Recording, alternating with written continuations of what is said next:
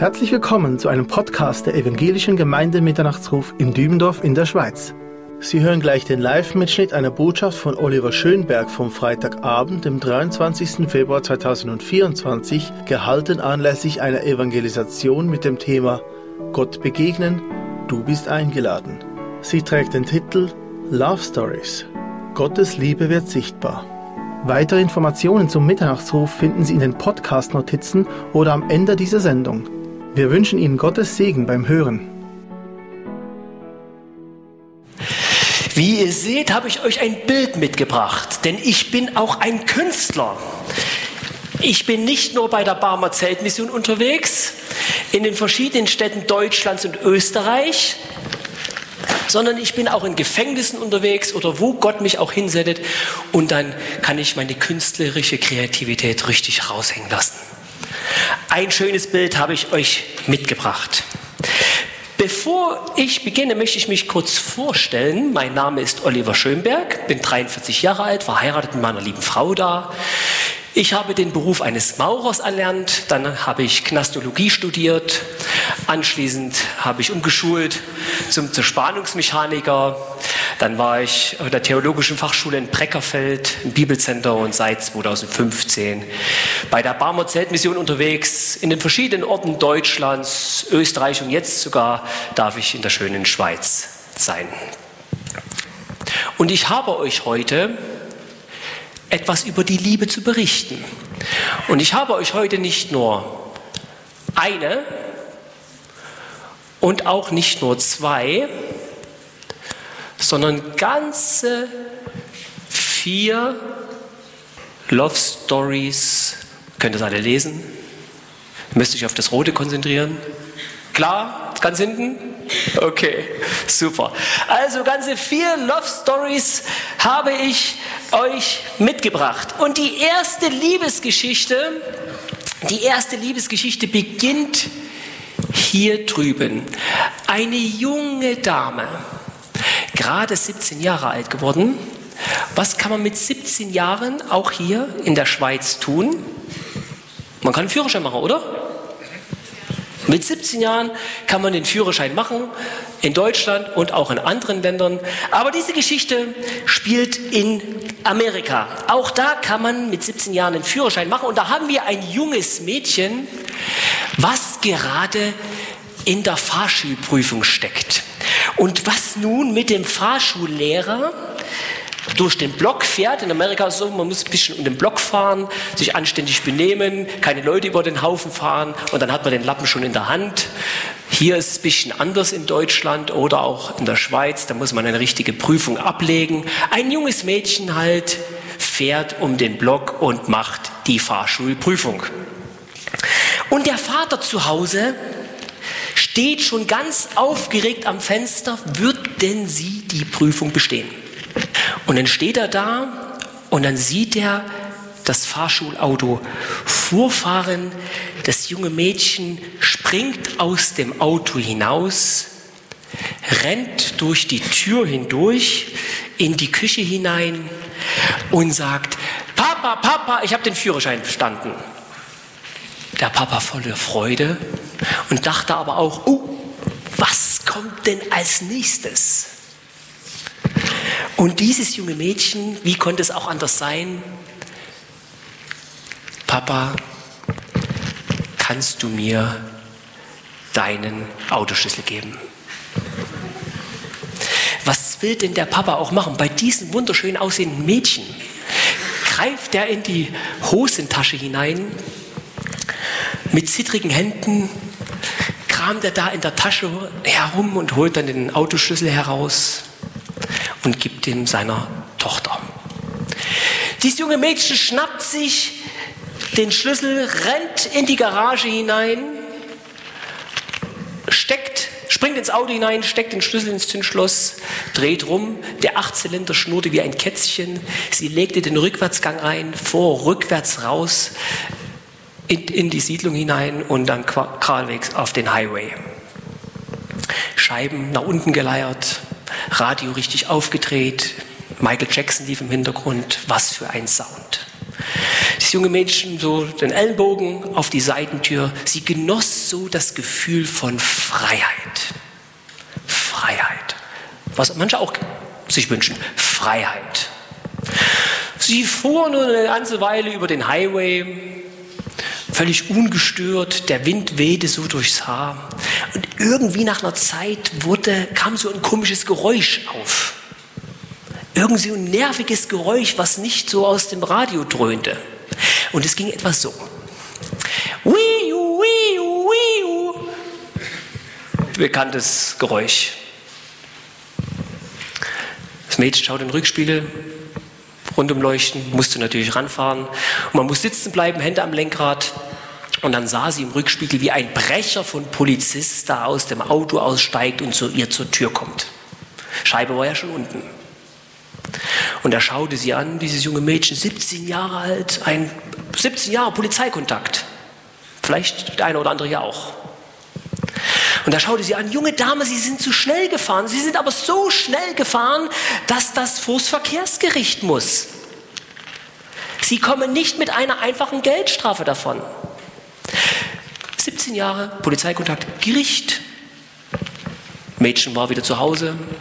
Sie wartete eine Weile. Und irgendwann kam dann der Brief von dem Gericht. Vorladung, Gerichtstermin. Der Tag X rückte immer näher. Dieses Mädchen saß nun im Gerichtssaal. Der Richter da auf seiner, bisschen erhoben saß er da, schaute dieses Mädchen an. Junge Dame, Sie sind sehr schnell gefahren. Das wird Sie etwas kosten. Es geht hier nicht nur um einen Dollar oder um zehn, sondern um ganze 100 Dollar. 100 Dollar muss sie zahlen, Strafe. Wo kriegt sie denn die ganze Kohle her? Gerade 17 Jahre alt. Sie saß da und dann liefen ihr die Tränen so übers Gesicht. Plötzlich passierte etwas ganz Ungewöhnliches. Der Richter stand auf von seinem Stuhl. Er ging um seinen Protest herum, kam auf das Mädchen zu, griff in seine Po-Tasche hinein, holte 100 Dollar raus, legte sie auf den Tisch, denn es war, was steht da? Denn das war die Tochter des Richters. Ein Vater bezahlt die Schulden der Tochter. Die nächste Geschichte ist schon eine tolle Geschichte. Jetzt kommt die nächste Geschichte. Findet hier drüben statt. Mit ein paar Pinselstrichen könnt ihr vielleicht erkennen, um wen es sich hier handelt. Wir sind ja hier ein intelligentes Publikum.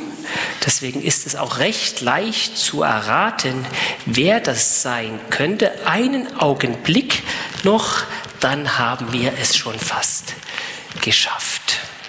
Eine bekannte Persönlichkeit schon mal in den Medien gewesen.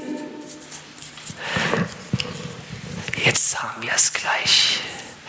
Manchmal auch erkennbar an seinen Ohren, Vielleicht erkennt ihr ihn, das ist aber nicht Prinz Charles von England, sondern das ist kein geringerer wie König Saleukos von Griechenland. Vielleicht schon mal gehört. König Saleukos von Griechenland war der erste König seiner Zeit, der geschriebene Gesetze erließ. Also das heißt, er diktierte, wurde aufgeschrieben und dann wurden Boten durchs ganze Land geschickt, die seine Gesetze überall verkündigten. Und zu seiner Zeit war sein Land sehr korrupt. Das heißt, der eine zog den anderen über den Tisch, also Steuerhinterziehung und Betrug und die Leute wurden ausgenommen. Die Reichen wurden immer reicher und so weiter. Und der König hat gesagt, jetzt ist Schluss, ich hasse Korruption. Muss wieder Ehrlichkeit her. Und der König sagte zu seinen Schreibern, Schreiber schreibt, jeder in meinem Land, der des Betruges ertappt wird, der Korruption ertappt wird, dem sollen beide Augen ausgestochen werden, auf der Stelle.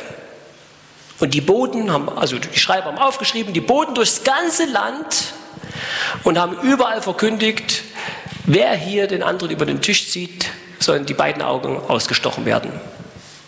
Dramatisch. Und es half aber irgendwie. Plötzlich war Ruhe, keine Korruption mehr, niemand hörte mehr etwas davon. Nach einiger Zeit kam Boden zu dem König und sagten, Herr König, Herr König, es gibt jemanden im Land, der korrupt ist. Der hat seinen Nachbarn betrogen.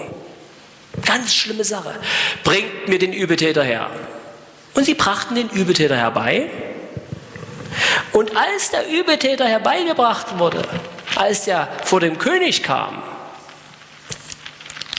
fiel dem König die Kinnlade runter.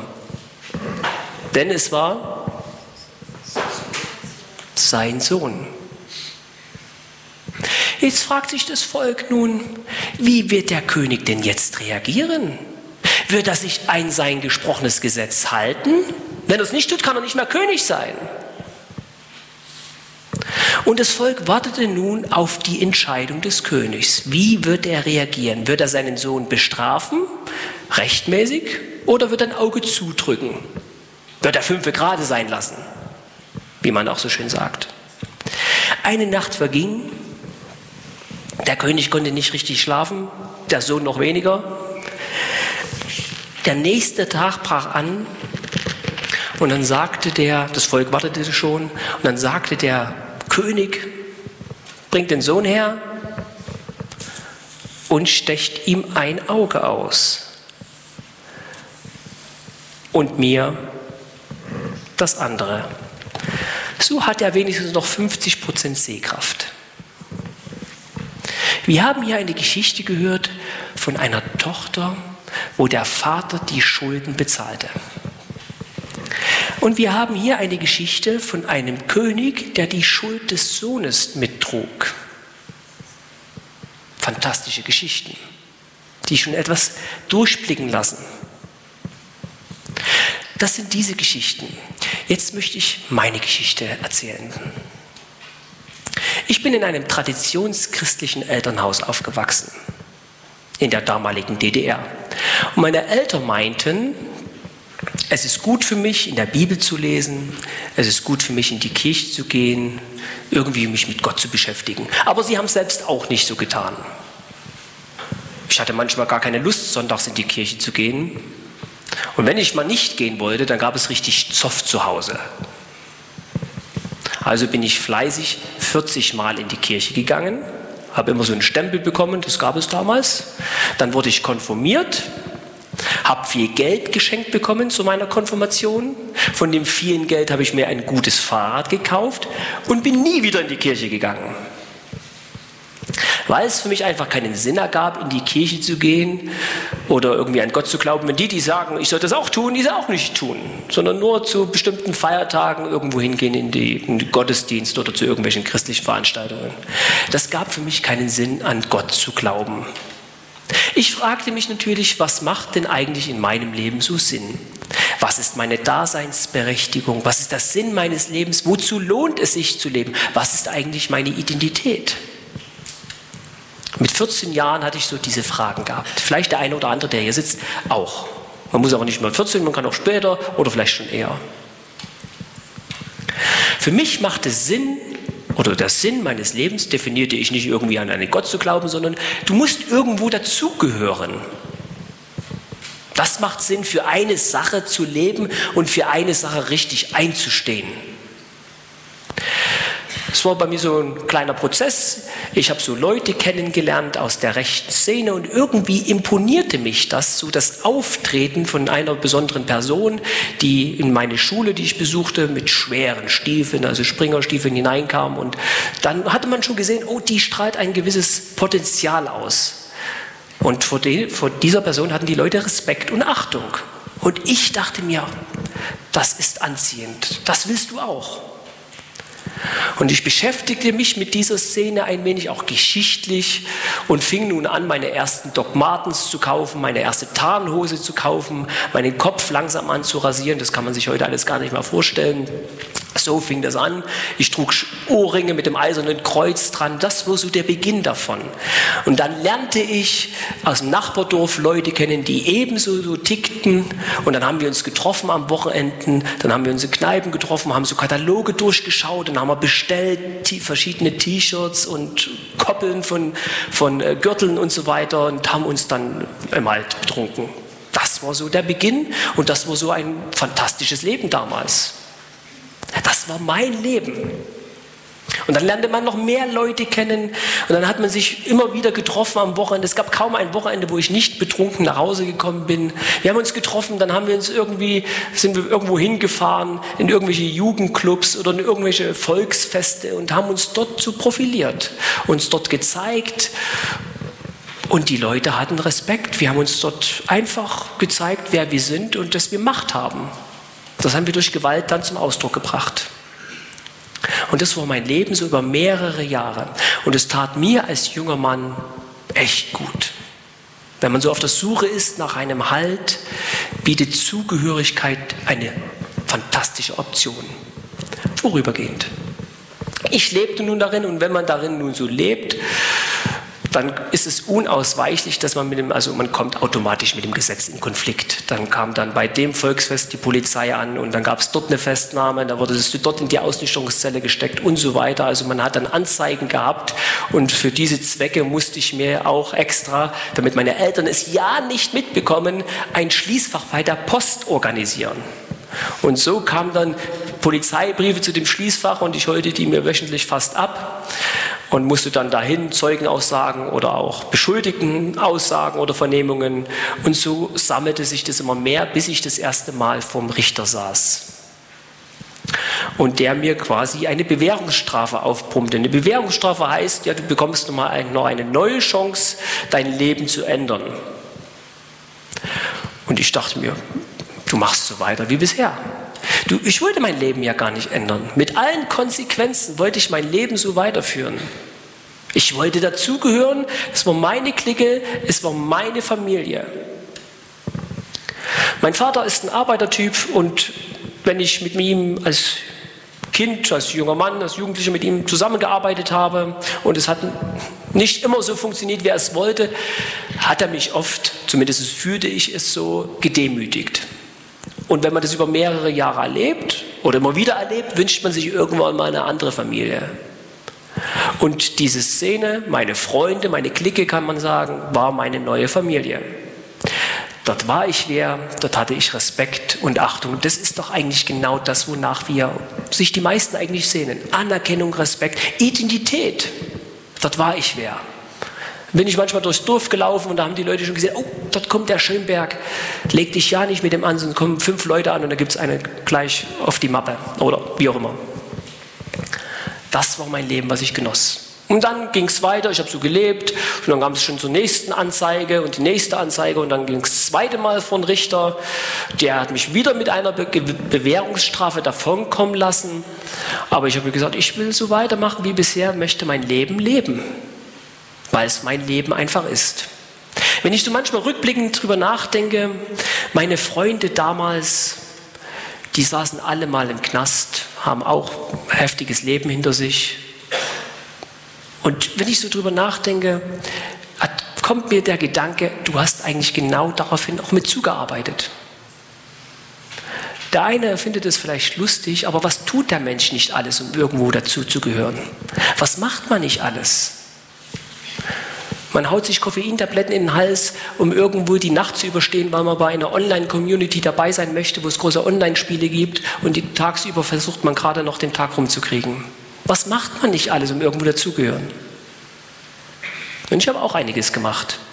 Habe mein Leben weitergelebt und irgendwann saß ich das dritte Mal vorm Richter und der hat dann vom Sinn her gesagt, ja, Sie sitzen ja schon wieder hier, Herr Schönberg, Sie wollen Ihr Leben nicht ändern, dann geht es für Sie erstmal ab in den Kahn, also ins Gefängnis. wurde verknackt, so ein Jahr, fünf Monate und ein paar Tage und ich habe dann auch Endstrafe gesessen. Ich habe gedacht, ein Jahr, fünf Monate und ein paar Tage, das ist ja nichts, das sitzt du nur auf einer Popacke, aber also es geht ziemlich flott vorbei. Man hat so von seinen Freunden nur gehört, wie es so da drinnen ist. Und dachte ich, kein Problem, das machst du Selbststeller. Also ich bin dann selbst dahin gegangen und habe mich da gestellt. Und die ersten Tage, Monate liefen eigentlich auch ganz gut. Man hat so Kontakt gehabt, die Freunde haben dich besucht, man hat so Briefe geschrieben und so weiter. Und irgendwann ließ das Ganze ein bisschen nach. Der Kontakt wurde so weniger. Kennt ihr das so, das aus dem Auge, aus dem Sinn? Kennt ihr das? Man hat viele Freunde. Und wir waren an unserer, ich will mal sagen, in der Glanzzeit, sage ich jetzt mal, so an die 60 Leute. Das ist schon eine Menge, wenn man so auf so Festen auftritt oder zu Demonstrationen auftritt. Und plötzlich kräht kein Hahn mehr nach dir. Aber wenn man mal krank ist oder sowas und plötzlich kriegt man keinen Besuch mehr. Dann fühlt man sich richtig alleingelassen, verraten, und so ging es mir. Wo sind jetzt meine Freunde? Meine Familie. Ich merkte, wie der Glaube an meine Familie, der Glaube, meine Identität, weil es ging ja um meine Identität, so langsam anfing zu zerbrechen. Und etwas Schlimmes, wenn, wenn man das, was man liebt, plötzlich so wie so ein Teppich unter den Füßen weggezogen wird und man stürzt so richtig, man fliegt so richtig auf die Nase. Manchmal wurde ich fast depressiv in meiner Zelle, aber ich überstand die Haftzeit, wurde dann 2005 entlassen und versuchte auch mein Leben wieder neu zu ordnen. Es ging so langsam aufwärts. Meine Eltern haben mich Gott sei Dank wieder aufgenommen, werde ich gleich was dazu erzählen. Bekam dann auch einen Job, also es ging irgendwie wieder vorwärts. Aber die Frage, wer bin ich jetzt? Was ist jetzt meine Daseinsberechtigung? Was verschafft meinem Leben jetzt einen Halt und eine Identität, die war ungeklärt. Denn der Glaube, den ich hatte, war weg, kaputt. Er war haltlos, hat mir keinen Halt mehr gegeben. Der Glaube an meine Familie, meine Clique und so weiter. Und da begann für mich eine Suche, eine, ich kann sagen, eine regelrechte Suche.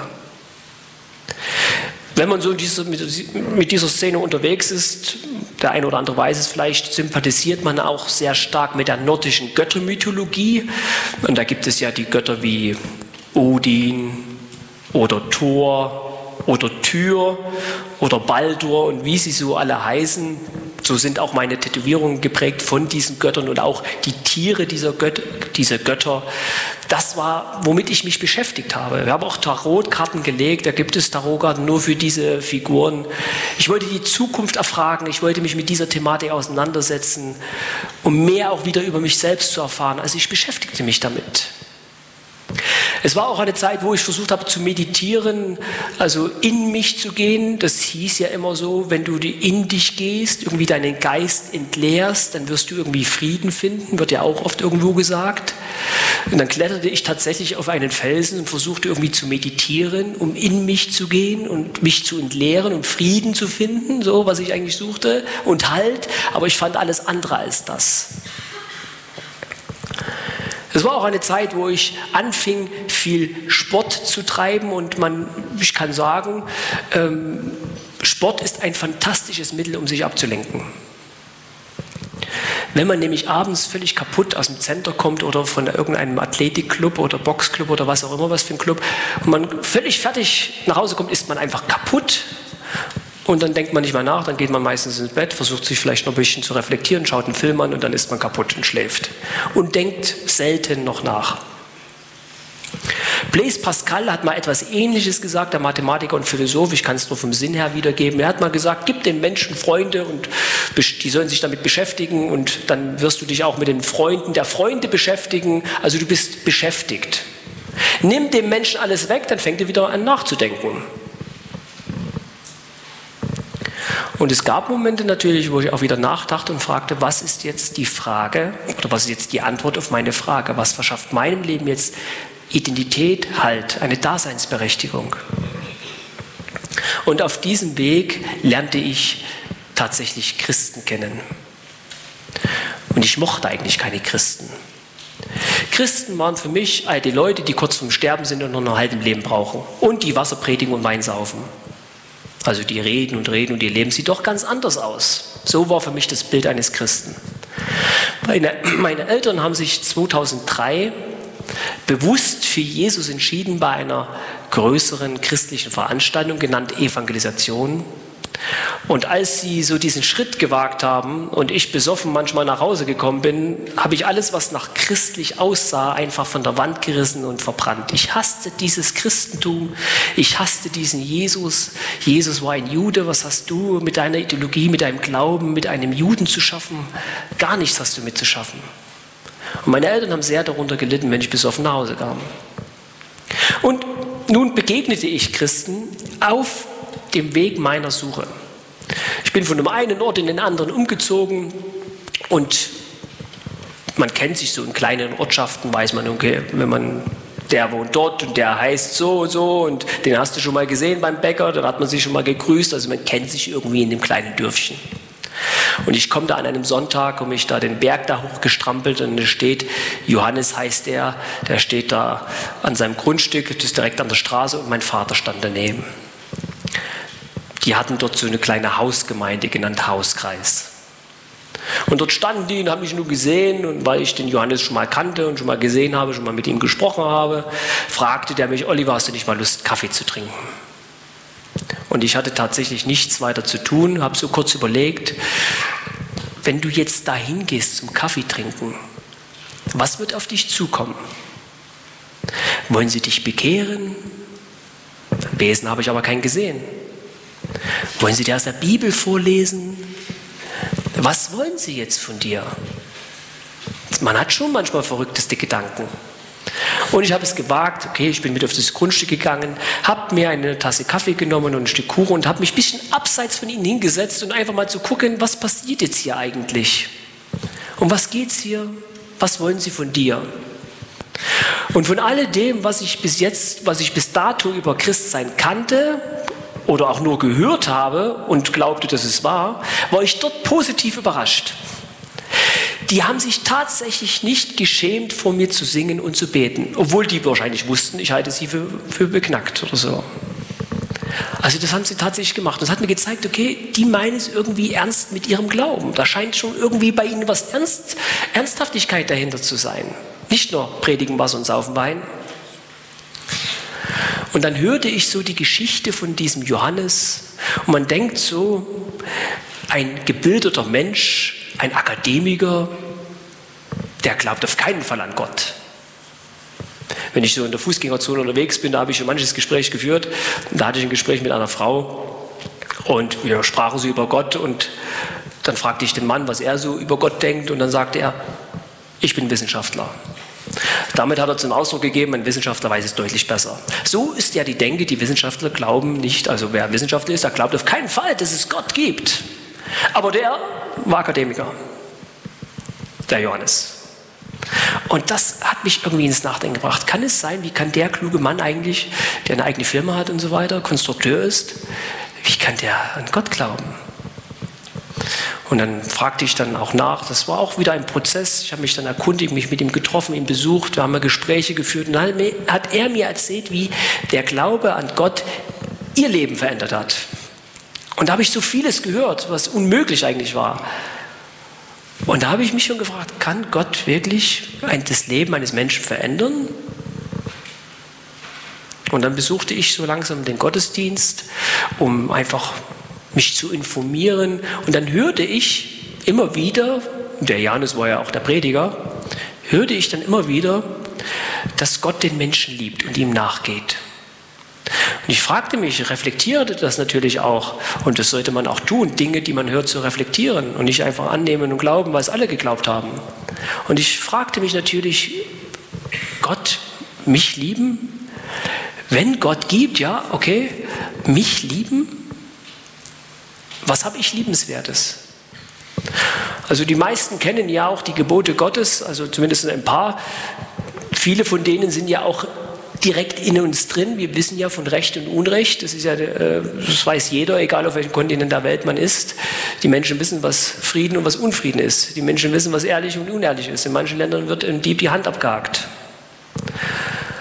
Also Ehrlichkeit ist ein ganz hohes Gut, egal wo man ist auf diesem Planeten. Es ist ein tiefes Wissen. Und das ist das, was wir uns eigentlich alle wünschen, Ehrlichkeit. Wir kennen schon die Gebote Gottes und ich wusste, ich habe sie garantiert nicht gehalten. Ich habe meine Eltern nicht geehrt. Ich habe geklaut. Wenn ich manchmal im Gefängnis bin und darüber spreche, dann frage ich die Leute, wisst ihr alle, was Schuld ist? Ja, natürlich, wir sitzen ja hier. Wir wissen, was Schuld ist. Logisch. Also dem brauchen wir nichts über Schuld erzählen. Und ich wusste auch, was Schuld ist. Wenn Gott ist, dann habe ich garantiert, bin ich nicht unschuldig, sondern habe garantiert Schuld. Und ich wusste, ich habe das gemacht, ich habe jenes gemacht. Liebenswertes habe ich garantiert nicht in den Augen dieses einen Gottes. Besuchte weiter die christliche Veranstaltung und hörte immer mehr darüber und begriff auch immer mehr durch Nachdenken und Reflexion und Beschäftigen, dass Gott den Menschen liebt. Und dass Gott sich in der Person Jesus dem Menschen gezeigt hat. Was ja auch ein geschichtliches Ereignis ist, was man auch nachforschen kann. Und da sollte man sich schon Mühe investieren, sich damit auseinanderzusetzen. Zumindest mit dem, was man glaubt. Damit der Glaube fest ist. Und das war bei mir auch ein Prozess, um zu lernen, um zu schauen, ist das wirklich wahr? Und ich begriff, Gott hat sich in der Person Jesus dem Mensch gezeigt und dadurch seine Liebe sichtbar, ist seine Liebe sichtbar geworden. Und ich fragte mich, was habe ich liebenswertes? Warum? Was kann ich ihm geben? Und ich begriff immer mehr diese große Schuld, die vor Gott ist. Aber Gott die Person Jesus auf diese Welt gesandt hat, damit diese Schuld beseitigt wird. Das verstand ich immer mehr und immer mehr, nachdem ich die Gottesdienste besucht habe. Bei einer später, war eine, noch eine Zeit lang hin, besuchte ich auch eine größere christliche Veranstaltung, auch wieder Evangelisation. Und dort war ein Prediger, der hieß auch Johannes. Und ich habe am 8.8.2009 mit diesem Johannes ein Gespräch vereinbart, um mich gezielter mit dieser Thematik noch auseinanderzusetzen und mit ihm über mein Leben zu sprechen und über das zu sprechen, was mich zu dem gemacht hat, was ich eigentlich war. Ich kann sagen, ich war ein Suchender. Ein Suchender, der einen Halt, einen halt für die ewig, für ein, etwas Festes suchte, was einem niemand nehmen kann. Meine Familie ist so langsam zerbrochen, habe ich ja schon erwähnt. Etwas, gibt es etwas, was fest ist? Und es gibt es. Ich habe das dem Johannes, dem zweiten Johannes, alles erklärt, was mich zu dem gemacht hat, was ich war. Und dann hat, mich, hat er mich gefragt, Oliver, wenn du eine Chance hättest, dein Leben neu auszurichten, nach neuen Gesichtspunkten, würdest du diesen Schritt wagen? Und ich habe kurz reflektiert, was in meinem Leben passiert ist, was ich gehört habe, was ich verstanden habe, was ich über Jesus wusste oder wir wissen, was ich mir angeeignet habe. Und da habe ich eingestanden, ich möchte mein Leben diesem einen Gott anvertrauen, der mein Innerstes durch und durch kennt, der weiß, ich bin ein Suchender.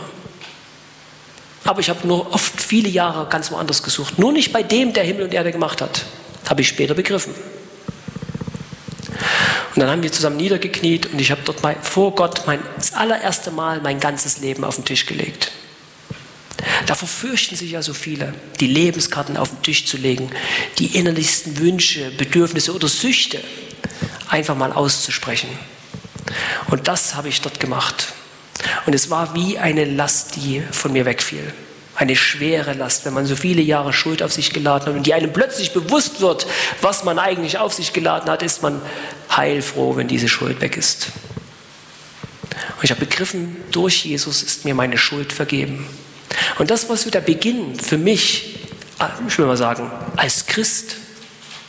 An diesem Abend bin ich zu meinen Eltern hin, ich habe zu meinen Eltern gesagt, Vater, Mutter, die sich ja bewusst für Jesus entschieden haben, Vater, Mutter, es tut mir leid. Ich habe in der Vergangenheit meine Eltern, also ich habe von meinem Vater gerne das Portemonnaie erleichtert. Musste er irgendwie auf meine, so auf meine Veranstaltungen gehen, musste mir dies und jenes kaufen und wollte natürlich meine Alkoholexzesse natürlich auch irgendwie finanzieren. Und dann hatte ich natürlich, dann lag man das Portemonnaie von meinem Vater rum und dann griff ich gerne mal dahin.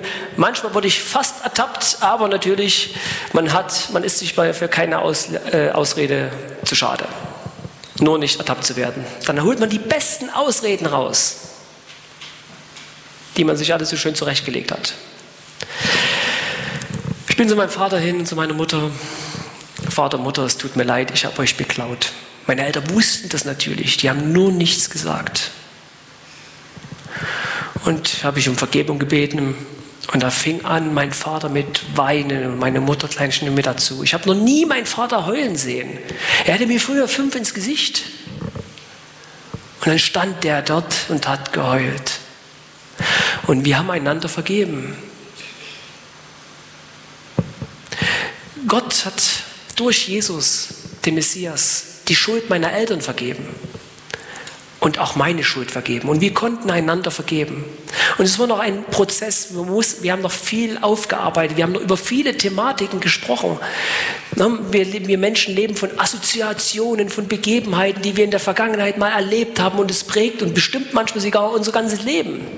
Und dann sieht man eine Situation und wird sofort an die Situation aus der Vergangenheit negativ erinnert und denkt, genau so ist es jetzt. Und da gab es so viele Themen, die wir besprechen mussten. Und wir haben einander vergeben. Vergebung ist was Fantastisches. Es ist eine Befreiung. Und wenn man das erlebt, schätzt man das unwahrscheinlich sehr. Eine Befreiung. Das war so meine Geschichte. Und gibt es noch viel mehr zu erzählen, was sich danach zugetragen hat. Aber dazu kann man ja später noch ein bisschen näher sprechen. Wir haben hier, wenn man diese Tafel so sieht, eine fantastische Geschichte gehört von einem Vater, der die Schuld der Tochter beseitigte. Wir haben hier eine fantastische Geschichte gehört von einem Vater, der die Schuld des Sohnes trug. Wir haben meine Geschichte gerade gehört, wie Gott Menschen verändern kann, wie Gott übrigens den Menschen eine ganz neue Identität zuspricht, denn er hat mir eine Identität zugesprochen. Er hat gesagt, du bist mein Kind. Wenn jemand fragt, wo steht das, hat Gott schon zu mir geredet. Da drüben ist das schöne Buch, genannt Bibel, und da steht es drin. Und da steht drin, für manche ein abgedroschener Vers, aber so ein wichtiger Vers, den mir der Prediger Johannes erklärt hat. Er hat mir das Ganze nochmal erklärt und er hat mir diesen Vers vorgelesen. Denn so, hat, so sehr hat Gott den Oliver geliebt, dass es einen eingeborenen Sohn gab, damit jeder, der an ihn glaubt, nicht verloren geht, sondern ewiges Leben hat. Und jetzt setzt deinen Namen da ein. Da steht eigentlich drin, Gott hat die Welt geliebt. Aber setz deinen Namen ein. Gott hat dich geliebt. Und er möchte dir zusprechen, du bist mein Kind. Nun haben wir diese Geschichte gehört und nun habe ich noch eine letzte Geschichte für euch. Eine ganz letzte Geschichte. Und da geht es ebenso, oder da geht es um zwei Personen. Und die erste Person male ich hier an die Tafel. Was steht da? Gott, eine Person, denn man kann ihn persönlich kennenlernen. Und die nächste Person die ich hier die Tafel male. Was steht da? Jetzt wird es persönlich. Es geht um Gott. Es ging erst um mir, um diese junge Frau, um diesen, um diesen Sohn und König. Es ging um mich und jetzt geht es um euch. Persönlich um jeden Einzelnen, der hier ist. Nun, manche Menschen meinen, man muss unwahrscheinlich viele Regeln einhalten, um sich Gottes Liebe zu verdienen. Manchmal denkt man, umso mehr Regeln ich einhalte, Gott muss mich doch annehmen, weil ich doch so viele Regeln befolge. Und in manche Kirche, Freikirche oder was auch immer, welche Institution ihr besucht, gibt es Regeln. Und manche Institution hat viele Regeln. Und wenn man sich sagt, wenn ich alle Regeln einhalte, dann hat mich Gott lieb. Aber nur dann. Manche Menschen versuchen durch Einhalten der Regel sich Gottes Liebe zu verdienen. Manche Menschen meinen, man muss regelmäßig fünfmal mindestens am Tag beten. Wenn du fünfmal am Tag nicht betest, dann hat dich Gott nicht lieb. Andere sagen, du musst viel Geld spenden, spende Geld für Brot für die Welt und Coca-Cola für Angola und irgendwie wirst du dir Gottes Liebe verdienen. Aber Leute, da gibt es etwas, was zwischen uns und Gott steht. Nämlich die eigene Korruption in uns selbst drin. Wir haben hier von Korruption, von Unehrlichkeit gesprochen. Wir können mal selbst uns fragen, oder jeder kann sich das selbst fragen, hat man schon mal gelogen? Hat man sich schon mal in den Kugelschreiber eingesteckt, der einen gar nicht gehört? Hat man schon mal zu viel herausgegebenes Wechselgeld einbehalten? Ist man schon mal in den Bus gefahren und hat kein Ticket gekauft? Ich auf alle Fälle. Und bei vielen anderen Dingen noch dazu. Und wenn man das so drüber nachdenkt und das mit dem Wort Gottes, mit der Bibel abgleicht, merkt man, man hat hier eine Schuld. Keiner, der hier sitzt, würde doch von sich behaupten wollen, du darfst mich gerne bestehlen. Oder ich mag Untreue. Mag hier jemand Untreue? Wohl keiner. Wir schätzen alle Treue. Wir schätzen alle Ehrlichkeit. Und wir fordern sie auch ein. Wir sagen, geh anständig mit mir um, geh respektvoll mit mir um, beklau mich ja nicht. Und dann ertappt man sich doch schon mal mit einer Lüge, um sich irgendwo rauszuwinden. Man hat Schuld. Eben diese Schuld trennt uns von dem Schöpfer des Himmels und der Erde. Da gibt es kein Durchkommen. Nicht durch unsere eigenen Werke, nicht durch unser eigenes Tun, nicht durch unser Geld. So viel Geld hätten wir gar nicht, um Gott zu bezahlen. Und so viel Seife gibt es auch nicht, um unser Herz sauber zu machen. Zu Gott können wir nicht uns durcharbeiten. Aber Gott tat etwas Fantastisches. Gott kommt von oben zu uns auf Augenhöhe. Er kommt in unser Leben hinein. Und wenn wir uns die Person Jesus anschauen, denn in dieser Person, nicht in Mohammed oder in Krishna oder Siddhartha Gautama hat sich Gott gezeigt, sondern in der Person Jesus hat sich Gott dem Mensch gezeigt. Und wenn wir diese Person uns anschauen, dann sehen wir deutlich den Charakter Gottes. Und an diesem Kreuz, was ein Hinrichtungsinstrument ist für die übelsten Verbrecher, wurde Jesus geschlagen, obwohl er eben kein Verbrecher war, wir haben gerade festgestellt, dass wir eigentlich die sind, die Schuld haben.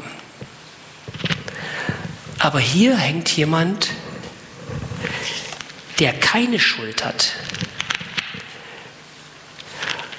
Und wenn wir das verstanden haben und an diesem Ort, dort wo Jesus hing, Halt machen und nachdenken, können wir einen Tausch vornehmen. Wir können hier Jesus danken, ihr persönlich. Danke, Jesus, dass du für meine Schuld am Kreuz gestorben bist. Eben diese Schuld, die ich habe. Du nicht, aber ich habe sie. Aber du hast für meine Schuld den Tod eines Verbrechers in Kauf genommen, damit ich leben darf damit ich in Verbindung mit dem Schöpfer kommen kann, der mir zusprechen will, du bist mein Kind. Dort können wir uns bei Gott entschuldigen. Das heißt ja dieses Wort entschulden. Jemand, wir bitten jemanden, uns von unserer Schuld frei zu sprechen. Wir gehen zu jemandem hin, wir bitten um Entschuldigung. Die andere Person spricht dann von der Schuld frei. Gott spricht uns durch Jesus von unserer Schuld frei. Jesus wurde ans Kreuz genagelt, wie ein Verbrecher vom Kreuz abgenommen, dann in ein Grab hineingelegt. Aber dann am dritten Tag ist das Unmögliche möglich geworden.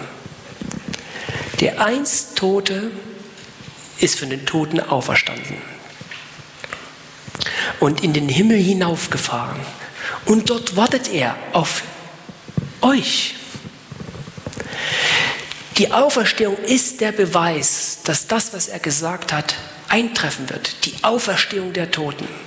Und jeder, der an ihn glaubt, der an den hier glaubt, der wird leben. Der wird leben in der Gemeinschaft mit dem Schöpfer des Himmels und der Erde. Eben dieser, der sagt, der sagen möchte, du bist mein Kind. Dazu muss man sich natürlich erstmal eingestehen, wer man selbst ist. Dazu muss man natürlich erstmal selbst zugeben, dass man ein Suchender ist und dass man getrennt von, ich sag mal, von der Quelle des Lebens ist. Denn Gott ist die Quelle des Lebens, der jeden von euch einzeln durch und durch kennt und der ganz genau weiß, was ihr braucht und eigentlich, was ihr sucht. Und hier könnt ihr reinen Tisch mit diesem machen.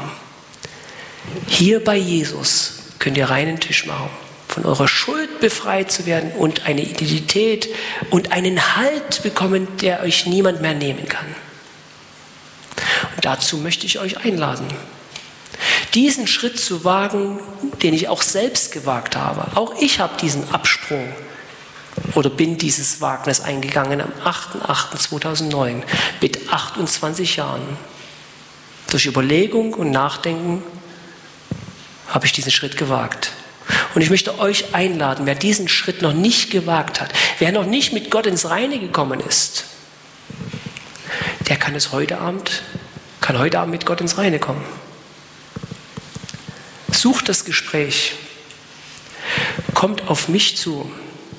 Und wir werden, da drüben ist ein Raum, da werden wir ungestört darüber sprechen. Da kannst du auspacken und da wird, werde ich garantiert nicht über euch lachen, was ihr auch immer ihr getan habt oder was ihr auch immer ihr denkt. Sondern ich werde dir, mit dir beten, dass du diesen Schritt wagst. Oder geht auf die Person eures Vertrauens zu, die euch eingeladen hat, wo ihr wisst, diese Person ist vertrauenswürdig und die folgt Jesus nach und die glaubt an ihn und die hält fest an ihm, dann geht zu ihr und sprecht sie an und sucht das Gespräch. Auch zu anderen Personen, wie hier vorne, auch andere Brüder, die noch hier sind, die ihr so kennt, sucht das Gespräch. Geht nicht wieder weg, wie ihr gekommen seid. Ihr habt fantastische Geschichten gehört. Und es könnte auch eure Geschichte werden.